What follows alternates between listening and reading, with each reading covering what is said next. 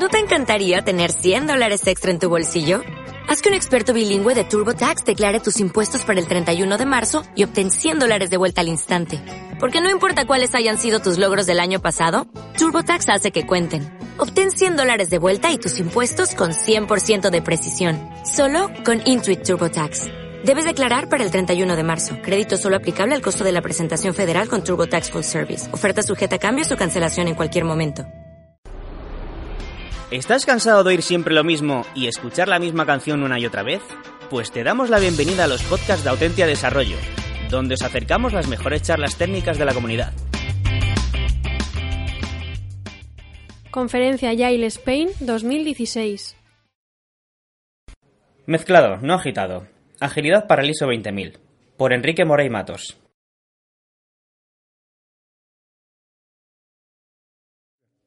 Creo que ya estamos, ahora sí. Buenas tardes. Muchas gracias a todos ustedes por, por, la presencia a esta ponencia. Después de comer, ponencias de workshops que siempre son mucho más divertidas. La verdad que los admiro, porque estar en una conferencia ágil y tener de título a un ponente que dice ISO 20000 es de por sí, a mí me llena mucho de emoción. Mi nombre es Enrique Morey. Soy peruano de nacimiento, afincado en Euskadi ya más de 10 años y soy consultor senior en Nextel, una empresa que eh, se dedica principalmente a uh, la seguridad de la información, a la gestión de los servicios TI, consultoría en gobernanza de TI. Y hoy les voy a presentar una ponencia que se llama Mezclado no agitado, agilidad para ISO 20000. Muy bien. Ya le digo que ISO 20000 solo no vendía mucho, entonces le puse el agitado no mezclado. ¿A qué le suena el agitado no mezclado? Bond. James Bond. El trago favorito de James Bond es el vodka martini. Y el vodka martini, cuando los pide, en la traducción oficial que se hace en España, pues dice, dámelo mezclado, no agitado. ¿Tenemos claro cuál es la diferencia entre mezclado y agitado? ¿Por qué es tan particular esta frase? Bueno, hemos comido, hemos tenido un, un, buen cóctel, un buen aperitivo, y esta, más que una hora para escuchar una ponencia, estaría mucho mejor si tuviéramos una copa, ¿no? Un copón de gin tonic. Y probablemente con ello les puedo explicar mucho mejor cuál es la diferencia entre un mezclado y agitado. Para hacer un buen gin tonic, lo primero que tenemos que tener es una buena copa balón, fría. La podemos tener fría de, hace, de algunos días, le podemos poner los hielos removerlos un poquito y quitarle el agua después, o usar estas máquinas criogenizadoras que existen en ciertos bares que le hacen así, ya te lo enfrían, ¿no? Pues bien, una vez que tienes la copa fría, lo que haces es ponerle con mucha delicadeza y con mucho cuidado el gin de tu preferencia. Y a continuación, después de ponerle toda esa ensalada que a veces se le pone, ¿no? El enebro, eh, pimienta rosa y no sé qué más cosas, pues eh, ponemos con mucha más delicadeza aún el agua tónica. ¿Con qué? Para que no exploten las burbujas, para que pueda fácilmente comenzar ahí a fusionarse un poco con, con la ginebra. Y cuando te lo terminan a dar, luego de haberlo perfumado un poquito con el limón, le hacen un twist y te lo dan. Eso es mezclado. Lo que estamos haciendo es preservar de alguna forma, en, lo, que se pueda, obviamente, las características del producto para darte un combinado apetitoso, sabroso. ¿Cómo sería un gin tonic agitado? Coctelera americana, lo llenamos de hielos, le echamos la ginebra, echamos la tónica y comenzamos a batir. Y luego cuando lo servimos, nos queda algo demasiado diluido, muy aguado y quizás bastante poco apetitoso. Eso es agitado. Entonces, la ponencia va de que vamos a hablar de cómo dentro de un entorno muy tradicional, como puede ser una norma ISO 20000, las prácticas, las metodologías ágiles pueden, de alguna forma, mezclarse, que no agitarse, para darnos un resultado de beneficio a las organizaciones. Ese es el punto de partida de esta ponencia. Para ello, quisiera empezar con de dónde viene un poco todo, todo este tema. ¿Conocen esta curva? son una de las dos curvas más famosas en el mundo empresarial TIC, digamos. Una es el cuadrante mágico y otro es la curva de sobreexpectación, el hype cycle, ambas de Gartner. Pues bien, esta curva de Gartner de sobreexpectación ya tiene más de 20 años desde que lo empezó a publicar Gartner y lo que hace es con distintas tecnologías, distintas herramientas, distintos conceptos, hacen cada año una evolución de cómo está la madurez, cómo está la penetración, cómo está la difusión de determinados conceptos, herramientas o usos de esta tecnología. Pues bien, la curva de Hype Cycle se basa en que todo lo que sube tiene que bajar. Se divide en cinco fases. La primera es la curva de lanzamiento. Sale alguien con un nuevo palabra y ese palabra se vuelve a ser famoso. Todos los medios comienzan a hablar de él. Están diciendo, oye, esto la verdad que tiene muy buena pinta, etcétera, etcétera. Hasta llegar a la cumbre de la sobreexpectación. Se habla demasiado ya. Y creemos que es lo, máximo, lo, mejor, lo que va definitivamente a romper el mercado, de una forma ya sobreestimada. Y lógicamente, después de ese, ese punto, viene el abismo de la disilusión. Nos damos cuenta que de verdad, pues, no era tan maravilla como nos habían vendido. Nos damos cuenta que la prensa misma, las experiencias iniciales, pues no todas han sido exitosas, han, ha habido varios problemas por estas falsas expectativas. Pero llega un momento en el cual Garner le llama la pendiente de la iluminación, es esta fase de aquí. Hemos caído a lo más bajo, pero quedan organizaciones, quedan empresas que deciden seguir utilizando esta metodología, esta tecnología, y le comienza a sacar provecho, le comienza a sacar partido de manera bastante particular. Ya los medios se han olvidado de nosotros, ya nadie comenta de las bondades que teníamos en nuestro, en nuestro producto, en nuestra herramienta, etcétera, etcétera. Y todo ello para llegar a lo que Garner también le dice la meseta de la productividad, que es ya el punto máximo, por así decirlo. Es cuando ya esta tecnología llega a una estabilidad. Se conocen ya los beneficios, están muy probados, sabemos en qué entornos pueden funcionar bastante bien, tenemos ya clientes convencidos, la prensa ya no habla, de nosotros, pero tampoco interesa mucho. Esas son las cinco fases de la hype cycle de Gartner. Pues bien, el año pasado, bueno, este año, en agosto, Gartner publicó su hype cycle para ITCM 2.0. Esto es la gestión de los servicios de TI en los entornos actuales. Y dentro de esta curva puso al famoso ITIL en, ese pendiente de iluminación. El año pasado ITIL estaba aquí, en lo más bajo de la desilusión. Ya la gente no habla de ITIL, ya nos hemos olvidado, tiene más de 30 años.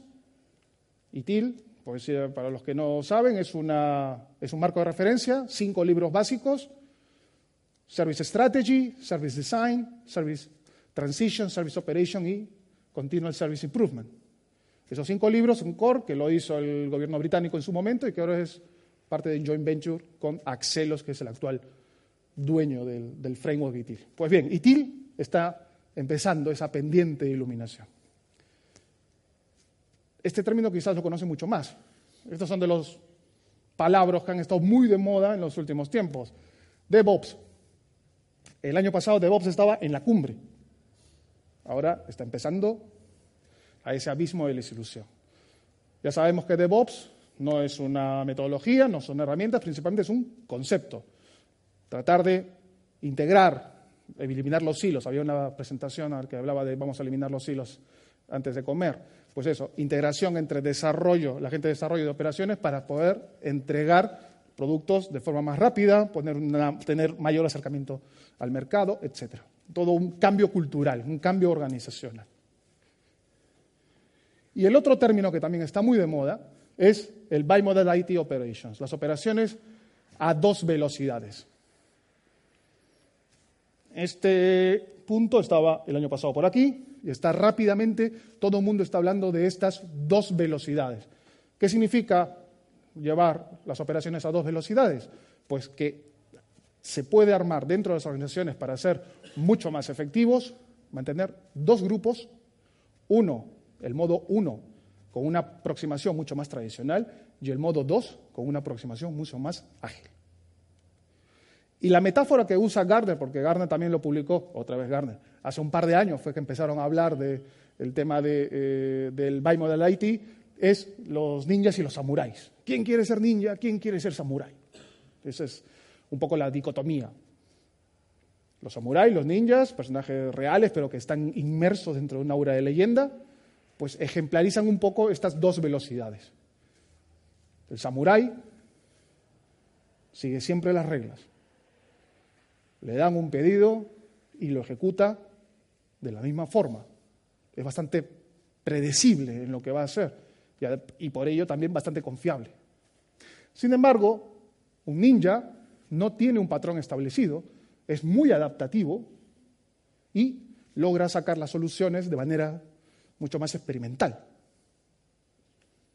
Esto sería el modo 1 y esto sería el modo 2. A mí me gusta más plantearlo como una metáfora entre lo que es una corredora de maratón, una maratonista, y una velocista.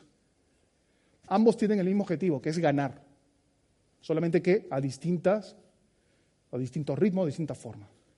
Hablando en términos de los modos 1 y modo 2 que estamos hablando, este sería el modo 1, este sería el modo 2. El modo 1, una aproximación más tradicional, más waterfall. El modo 2, más Scrum, más uh, Kanban, más Lean, etc.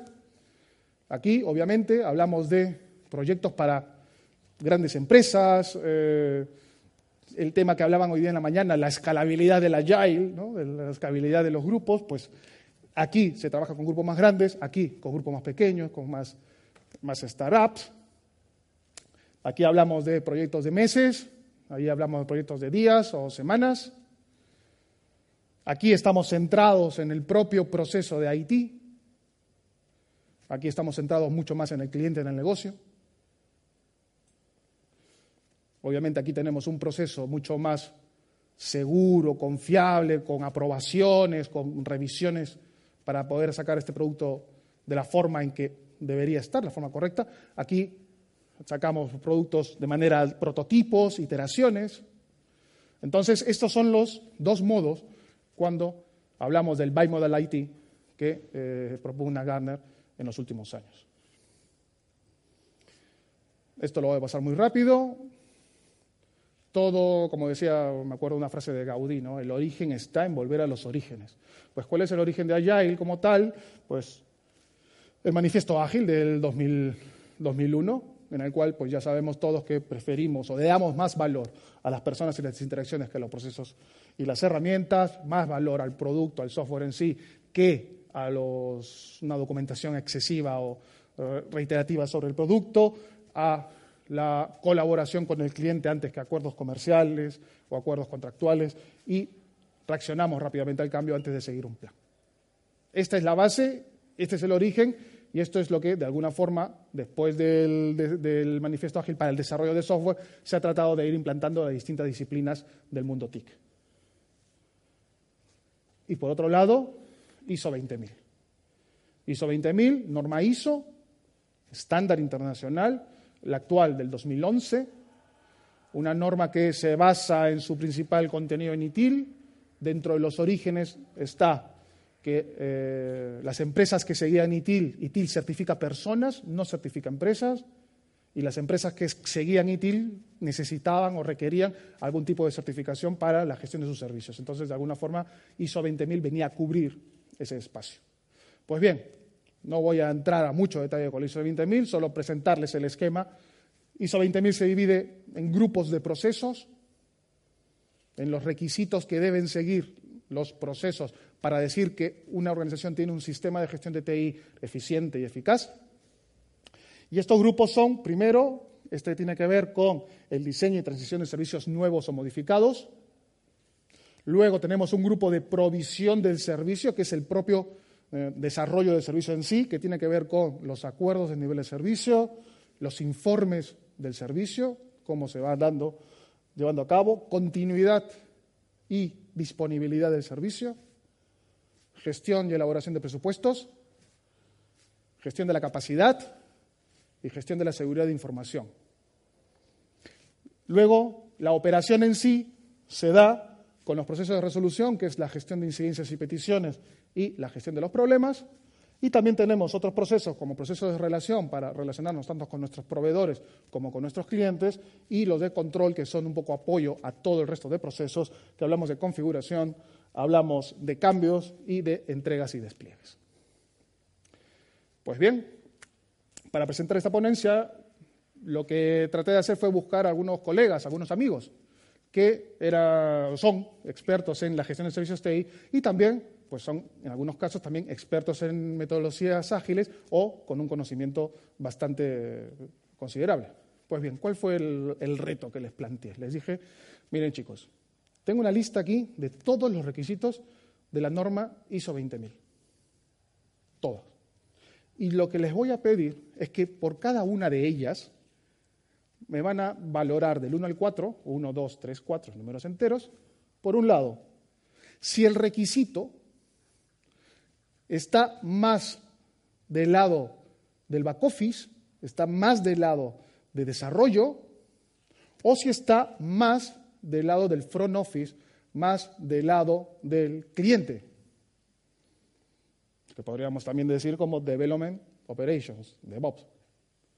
Y el otro eje, el eje vertical, les decía, si este requisito ustedes creen que puede implementarse mediante prácticas o herramientas ágiles o debería seguir una estructura mucho más tradicional, mucho más en cascada. ¿De acuerdo? Entonces, yo lo que les pedí es que les lancé y ellos aceptaron gustosamente, a cambio de un gin obviamente. Tuvimos, nos íbamos a juntar, tuvimos discusiones acaloradas en, oye, y esta, no, esto es más ágil, no, esto es más tradicional. Creo que tengo una foto de cuando nos juntamos. Fue muy, muy, muy difícil esta reunión, muy dura, pero bueno, luego de la reunión llegamos a un consenso, que es lo que les quiero presentar ahora. ¿De dónde partíamos? Partíamos de un enfoque muy tradicional. Si yo les cuento, yo les digo ISO 20000, todos pensamos en un enfoque muy tradicional. Por tanto, su implementación de por sí es muy tradicional. Entonces, en ese enfoque muy tradicional, voy a poner como ejemplo dos de los procesos Gestión de problemas se considera una implementación muy de back office, muy de desarrollo, muy de la gente que investiga, no, la que está cerca al, cliente, sino muy, mucho más de adentro, y bastante tradicional, en el sentido de que hay que seguir pasos, hay que ver revisiones, etcétera, etcétera. En el caso de gestión de cambios, no está tan tirado a, front-end, a operaciones, pero tiene mucho de, gestión de cambios. Al final es los que pasan a producción las herramientas, los que están un poco más cerca con ese entorno. No tanto, pero por ahí. Y muchísimo más tradicional, porque hay que buscar la aprobación del CAP, de los autorizadores, presentar todo eh, el plan de, de pruebas de regresión, reversión en caso de que hayan problemas. O sea, algo bastante riguroso. Pues bien, cuando hicimos el ejercicio, el resultado del ejercicio de ver cómo podríamos implementar los requisitos de la norma ISO 20000, estos dos procesos se posicionaron en este punto. Ambos, tanto gestión de problemas como gestión de cambios, como que se beneficiaban mucho más estos requisitos o eran mucho más factibles poder implementarlos utilizando ese concepto o esa cultura del DevOps, de tratar de integrar más a los grupos, tratar de que interactúen entre ellos, formando equipos que nos vayan solucionando los problemas, que nos vayan sacando los eh, pases a producción de una forma mucho más rápida que estar esperando procesos, aprobaciones, etcétera, etcétera. Y por otro lado, como vemos, sí veíamos que había mucho espacio como para poder aplicar prácticas, herramientas, técnicas ágiles que podrían ayudarnos a llevar este punto. Este es el ejemplo con los dos que les presenté hace un rato. La foto final de los 12 procesos es esta. ¿No? Entonces, es interesante porque se ve una correlación desde lo más tradicional, más backend, hacia más allá y más operaciones. Muchos aprovechan esta sinergia que DevOps nos, eh, nos facilita con el tema de más, mayor integración, mayor cultura colaborativa entre distintos hilos. Y otra cosa muy importante, nos mostraba de alguna forma esto de las dos velocidades, el bimodal. Entonces, estamos hablando de una norma tradicional, ISO 20000, que tiene un proceso que se llama gestión del presupuesto y elaboración del presupuesto.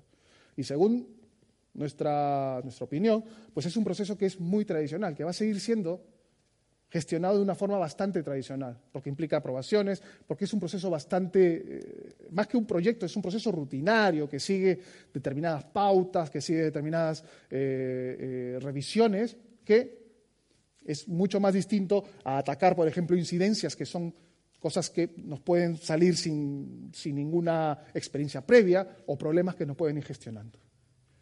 Entonces, de esto se basa un poco la, idea que les quería transmitir. Una norma, un estándar internacional como la ISO 20000, caracterizada de por sí como algo bastante tradicional, podemos aplicar tecnologías, eh, prácticas, técnicas del mundo ágil que nos permite de alguna forma convivir en estos dos mundos. No todo ISO 20000 va a ser ágil, esa es una de las cosas que quiero remarcar, no todo ISO 20000 va a ser ágil, pero algunos procesos sí pueden ser mucho más de lo que pueden ser ahora. Para poner un ejemplo, les quería presentar la gestión de los problemas. ¿Sabemos la diferencia entre un problema y una incidencia? ¿Sí? Un problema debería ser probablemente la reiteración de varias incidencias en términos de gestión de servicio. Si a una persona se le cae la red y se lo solucionamos en el momento, es una incidencia. Si a 10 personas se le cae la red, pues ya tenemos un problema. Para decirlo, para ejemplarizarlo de forma fácil. Pues bien, la gestión de los problemas, también he trabajado como auditor en ISO 20000 y las empresas a las cuales me ha tocado auditar, pues siempre hay casi la misma observación. No hay problemas gestionados. No saben. Es que no sabemos qué es un problema, es que tenemos problemas, tenemos el problema de definir qué es un problema, lo confundimos con una incidencia. O simplemente en mi organización no hay problemas, cosa que es muy difícil de creer. Entonces, el primer punto importante es poder determinar o poder identificar los problemas. Y para eso, para poder identificar los problemas, pues una técnica sencilla, y esto lo conocen ustedes muchísimo más que yo, una historia de usuario, pues vamos a escribir, vamos a simplificar, vamos a imaginarnos nuestros problemas como si fuera una historia de usuario y decimos directamente, por ejemplo, yo como comercial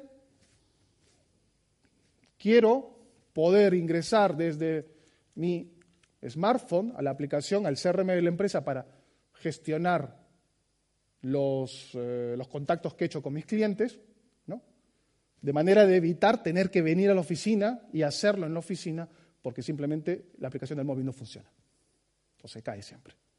Entonces ya es un problema identificable muy común para la gente que se puede, se puede rápidamente. Entonces, el primer punto sería que a veces esto de cómo definimos un problema, buscar o tratar de simplificarlo con una historia de usuario que nos permita seguir el siguiente flujo. Segundo punto, identificar obviamente a los, eh, los roles. Entonces tendremos un product owner, siempre el product owner va a estar, que va a ser la persona pues, que está de alguna forma presionando para que los problemas se solucionen, no de manera temporal, sino de manera definitiva. Alguna organización más o menos pequeña, una pyme, ¿quién puede ser? Pues puede ser el del departamento comercial que está escuchando todos los problemas que pasa con sus clientes en el CAU, por ejemplo, pues esa persona es la que de alguna forma va a ser nuestro product owner. Y obviamente los otros dos roles tendríamos el team leader y el equipo de trabajo. El team leader que podría ser, por ejemplo, el, jefe de operaciones, el jefe propio del CAU, que se va a encargar de poder llevar a cabo el proceso, coordinar el equipo, y un equipo que puede estar formado tanto por los comerciales que están más cerca, la gente que está tomando directamente los problemas de la gente y la gente que hace la investigación el desarrollo del caso.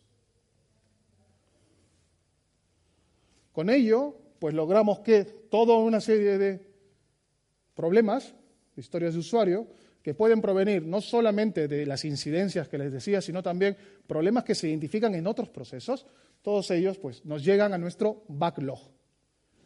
Y ya será nuestro product owner el que, de alguna forma, los va a a clasificar, a, darse, a darle la característica de que realmente sea una historia de usuario. Y luego ya vendríamos a la priorización, a la clasificación, a lo que sería nuestro inicio del sprint, a tratar de poner ese sprint backlog.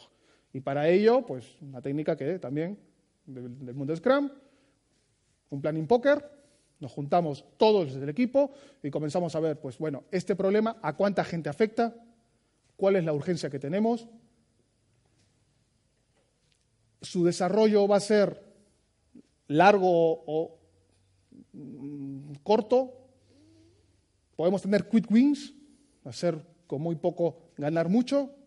Pues todo ese, proceso de priorización pues sería la primera parte para conseguir nuestro sprint backlog, que luego ya entraría a algo mucho más conocido, que ya sería nuestro ciclo iterativo, nuestro sprint.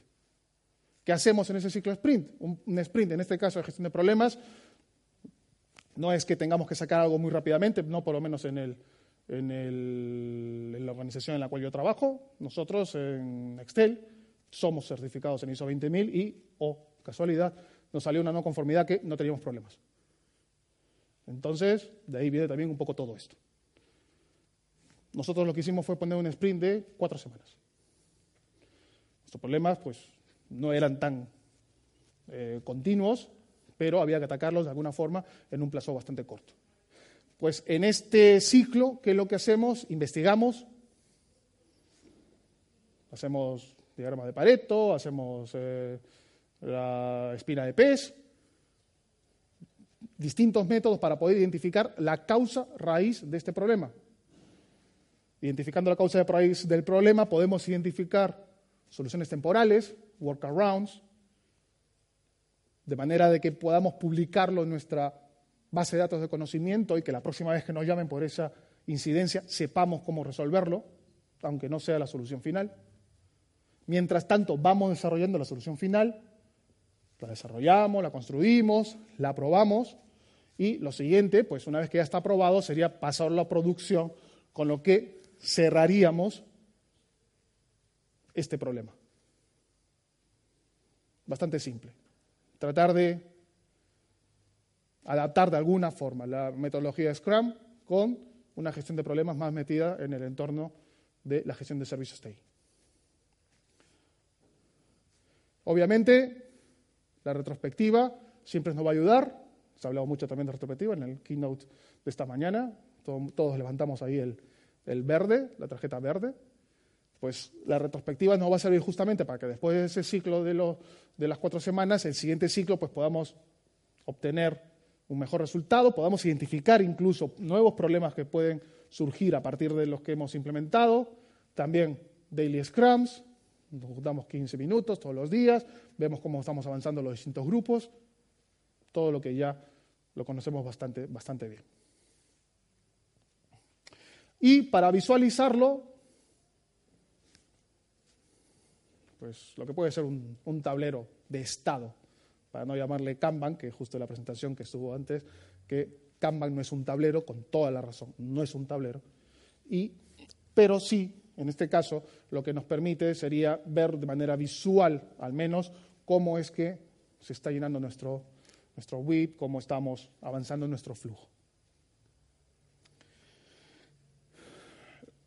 Cosa curiosa, por así decirlo, este, en este tablero de estado, o tablero Kanban, vamos a ver que si bien tenemos los, uh, las actividades marco, esta actividad en particular, que es la del propio ciclo, la podemos subdividir.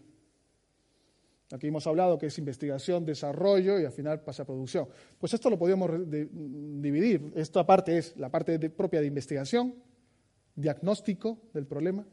Esta parte tiene que ver más ya con las soluciones temporales, la publicación en, el, en nuestro gestor de conocimiento, y esta parte ya tiene que ver con el pase a producción, un pase a producción que se gobierna, por ejemplo, desde un proceso de gestión de cambios, otro de los procesos de la ISO 20000. Entonces, ese pedacito, en realidad lo que se comporta es como otro, otro ciclo sprint, otro Scrum, algo parecido a un Scrum de Scrums, no exactamente, pero similar. Tendríamos un gestor, por otro lado, un gestor de cambios que le llegan cambios no solamente de problemas, de gestión de problemas, sino también de los otros procesos, y con todos esos cambios que le llegan, él o ella los va priorizando, los va catalogando para hacer el sprint backlog y, lógicamente, hacer toda la preparación del pase a producción para finalmente terminarlos ya en el estado de producción. Cuando esto termina, esto vuelve aquí y este puede dar el cierre al problema en sí. Y nuevamente, para visualizar esta gestión de cambios, podemos tener otro tablero de estado en el cual este punto también se puede subdividir. Y entraríamos a una subdivisión más y a un proceso más de la norma, que es el proceso de gestión de entregas y despliegues. Muy ligado con lo que es gestión de cambios, y nuevamente aquí tenemos un tablero que ya no estamos hablando de ciclos iterativos, es un tablero que estamos hablando más ya de un pool tal cual, más eh, secuencial, porque los ciclos y la categorización los gestiona cambios. Este es un proceso mucho más lineal que se va a ir avanzando, se va a ir completando conforme, conforme vayamos sacando los productos, conforme vayamos sacando los, los tickets de los problemas. Como les comenté, la idea eh, de toda esta ponencia venía un poco de la propia experiencia en, la organización en la cual yo trabajo, ¿no? que no teníamos problemas, no se habían identificado problemas y fue bastante, la parte más complicada fue de alguna forma juntar el, cambio, el cambio cultural, el cambio organizacional, juntar a los comerciales, juntar a la gente de consultoría y juntar a la gente propia de operaciones. Este, yo, yo, yo me he incorporado en Excel en este año. Con lo cual yo llegaba y dije, ¿y si hacemos esto de esta forma qué? Va. O sea, comenzó un poco esa, resistencia habitual. Aquí lo hacemos de otra forma y lo seguiremos haciendo de otra forma. Y entonces, vencer esa resistencia natural, tratar de coordinar primero esos grupos, obviamente fue el mayor challenge. Y luego de ello, pues bueno, tratar de coordinar un poco con el grupo que gestionaba el problema, con el grupo que gestionaba o que gestiona ya la gestión de cambios y las entregas, fue quizás también el otro, el otro punto eh, un tanto difícil. Sin más, esto era un poco lo que yo les quería comentar en, esta, en esta, ponencia y solo volver un poco al, al origen, ¿no? O sea, podemos tener dos productos que parece o para para algunos podrían ser bastante mm, disjuntivos, o sea, bastante opuestos. ¿no? Sin embargo, si podemos mantener de alguna forma su, su, calidad, su característica particular, las podemos mezclar de una forma que nos pueda servir a nosotros mucho más beneficioso, mucho más apreciable, mucho, mucho más rico. Y eso es lo que les quiero contar. Muchas gracias.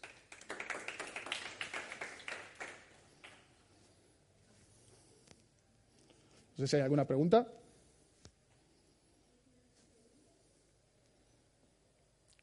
Espero que haya. Sí, alguna. sí, se te escucha igual. El tema de los ciclos, entiendo que cuando estaba hablando de, de por ejemplo, la gestión de problemas que has dicho, sí. eh, tenía un ciclo a lo mejor de cuatro semanas, sí.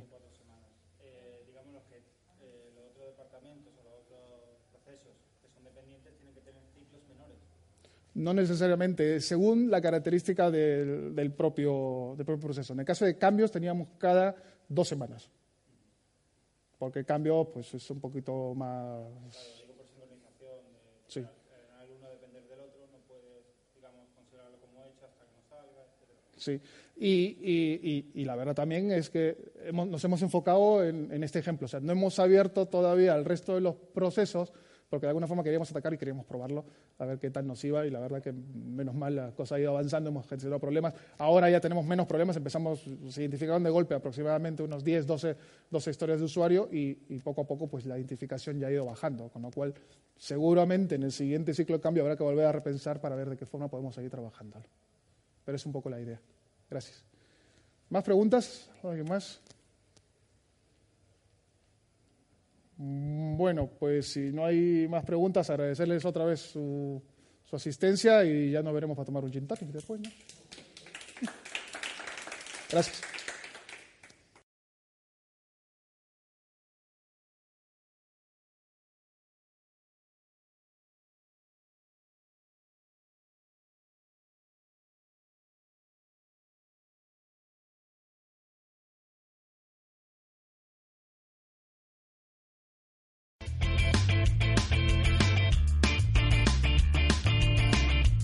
Si te ha gustado el podcast y quieres estar a la última en tecnología, suscríbete a nuestro canal de iVoox y escúchanos donde quieras.